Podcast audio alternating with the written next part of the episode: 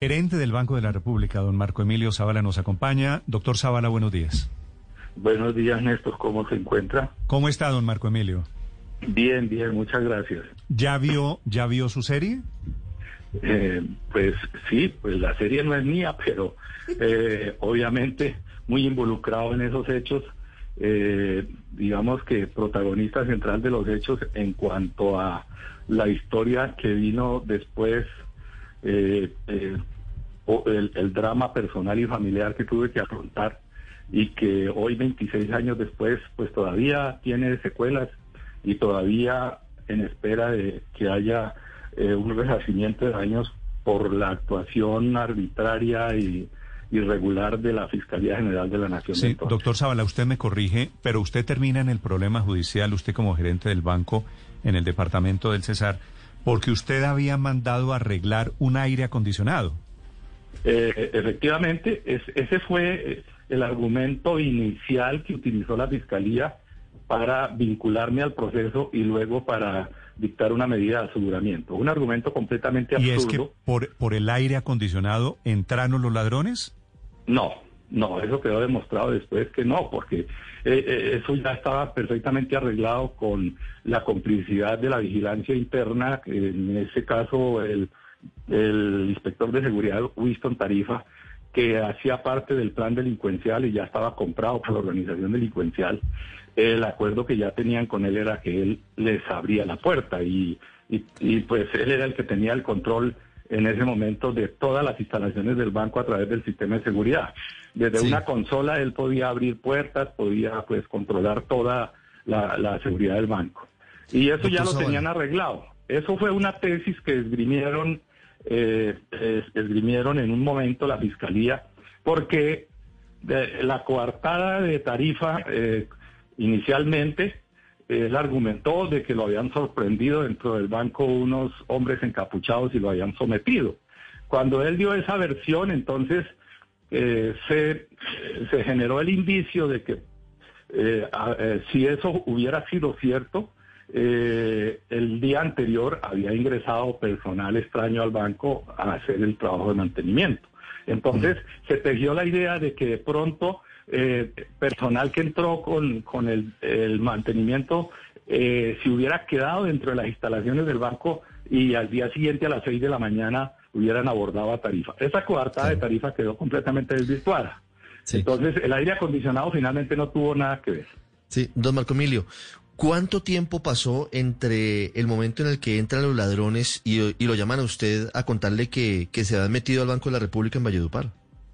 Sí, eh, eh, eh, Costa, pues, y la serie lo muestra, la entrada fue pasada a las 6 de la mañana porque Winston Tarifa recibió el turno de él a las 6 de la mañana y él era el que estaba pues comprometido con eso. Entonces, más o menos a las 6 y 18 minutos, 6 y 15, eh, es cuando ya él les abre la puerta. Eso todo estaba coordinado desde el Hotel Chicarare por Jaime Bonilla y, y, los policías o los oficiales de la policía que estaban comprometidos también con el ilícito para coordinar la entrada del carro. Entonces, eh, simplemente le, le, avisan a Tarifa que ya el carro está listo y, y el, el, carro eh, se para frente a la puerta y él simplemente desde la consola eh, activa el mecanismo para que la puerta se abra y el carro ingresa previamente, lo comentaban ustedes ahora, el carro se apagó eh, en el momento de la arrancada para, para entrar.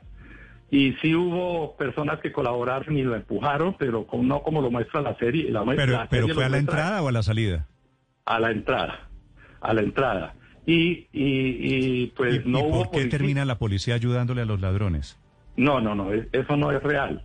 Eh, ahí no hubo pero empujaron el carro, ¿no?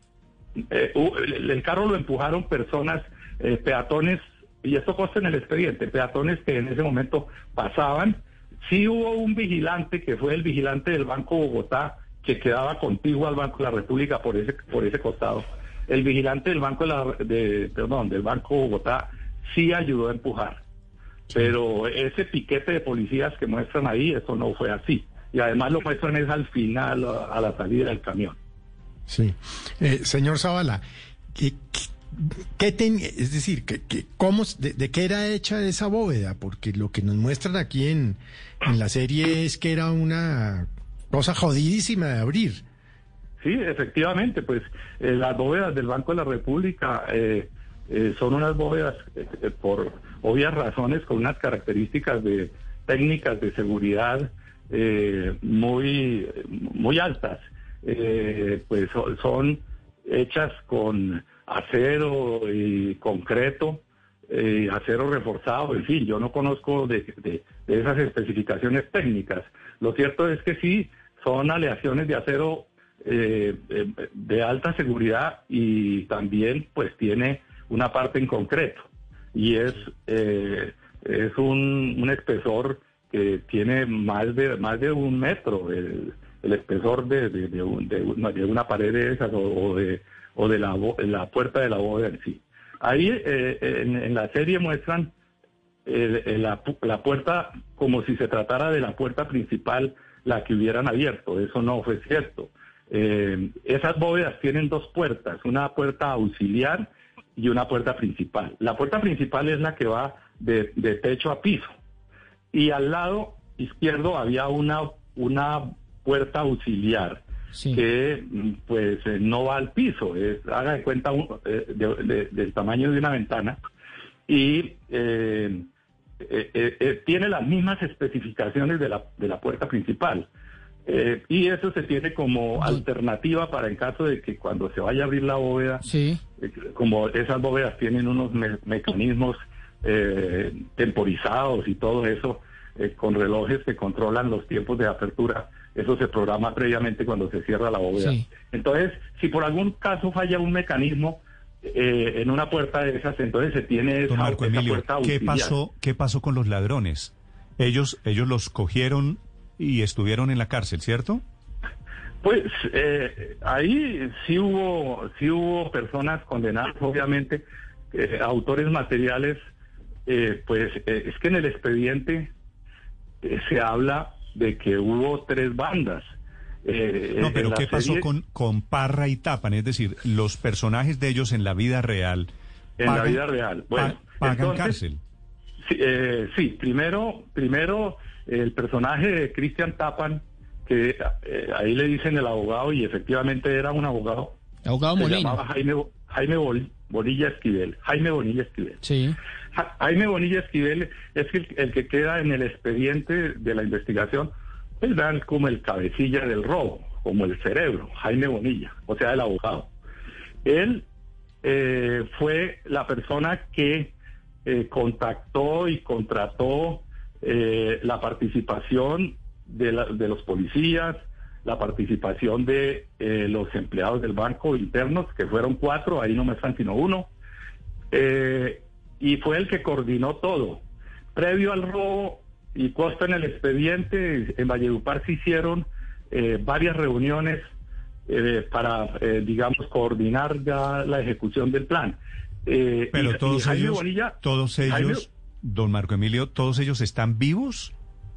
Mm, eh, no, hasta donde sé, pues eh, conocí, por ejemplo, que Jaime Bonilla fue condenado, pagó la pena y, y una vez salió libre fue asesinado. Don Marco, Ah, fue asesinado, que es el personaje de. Tapan.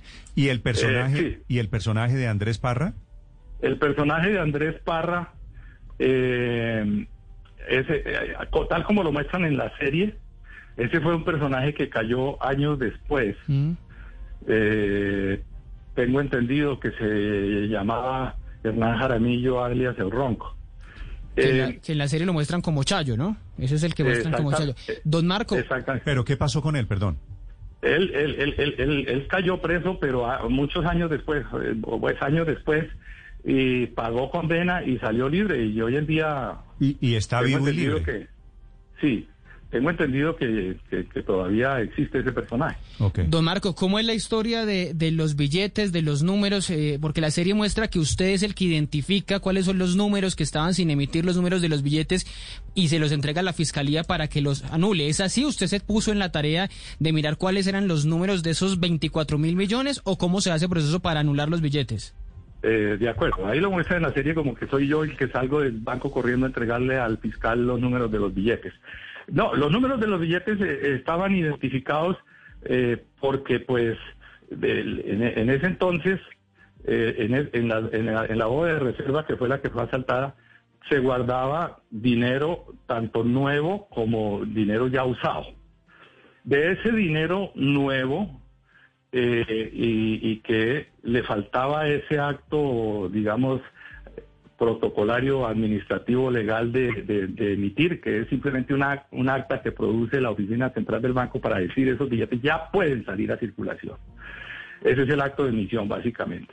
Entonces, eh, eh, en la bóveda se tenía separado ese billete, cuál estaba emitido, cuál estaba sin emitir. Y todo ese billete que estaba sin emitir que eran 18.560 millones, si no recuerdo mal la cifra. Eh, estaba plenamente identificado por series y por números. Entonces, eh, al, día siguiente, eh, ya cuando la fiscalía interviene, se decide por y, llegan los funcionarios de Bogotá, del Departamento de Protección, de Auditoría y todas las personas que fueron a ser parte de esa investigación. Se decide mm, pedirle a la Fiscalía que mediante una orden se restrinja la circulación de ese billete. Pero doctor Zavala, perdóneme, primero los billetes los anulan y después, dice la serie, Samper eh, autoriza la circulación, vuelve a darle validez a todos esos billetes. ¿Eso, eso fue cierto? Sí, señor. Inicialmente se restringió ¿Y por qué, ¿Y por qué Samper rehabilitó esos billetes?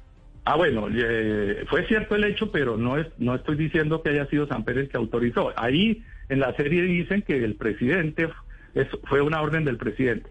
Realmente eso fueron decisiones de la junta directiva del banco.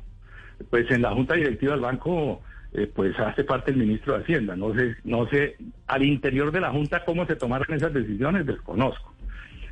Pero, pero eso, esa restricción inicial eh, duró apenas unos pocos días porque fue levantada posteriormente mediante la resolución interna de la Junta Directiva número 32 de ese mes de noviembre. Okay, Bueno, no contemos, resolución, no contemos más, doctor Zavala, porque no le vamos a tirar la serie a una cantidad de gente. ya. Bueno. De acuerdo.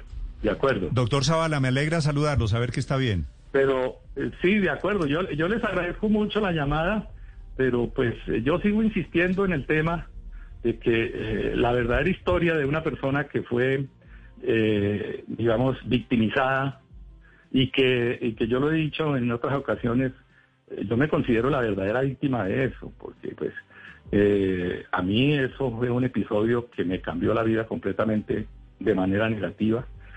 Y, y, fue un verdadero viacrucis, victimizado, pues primero por la acción delincuencial, porque pues fuimos víctimas de los delincuentes, tanto de institución y por supuesto eh, eh, eh, yo como gerente pues me vi afectado por esa acción delincuencial. Entiendo. Pero luego vinieron hechos como la decisión también arbitraria del Banco de la República de cancelarme el contrato de trabajo tirarme a la calle en el momento más complicado de mi vida. ¿Cuántos, ¿Cuántos años tenía usted en el 94? Tenía 39 años. Bueno, doctor, doctor Zavala, tengo entendido que usted todavía tiene litigios, bueno, pero será para una segunda serie que creo que creo que no me extrañaría que estuvieran pensando en una segunda temporada. Gracias, doctor Zavala. Bueno, ok, muchas gracias a ustedes.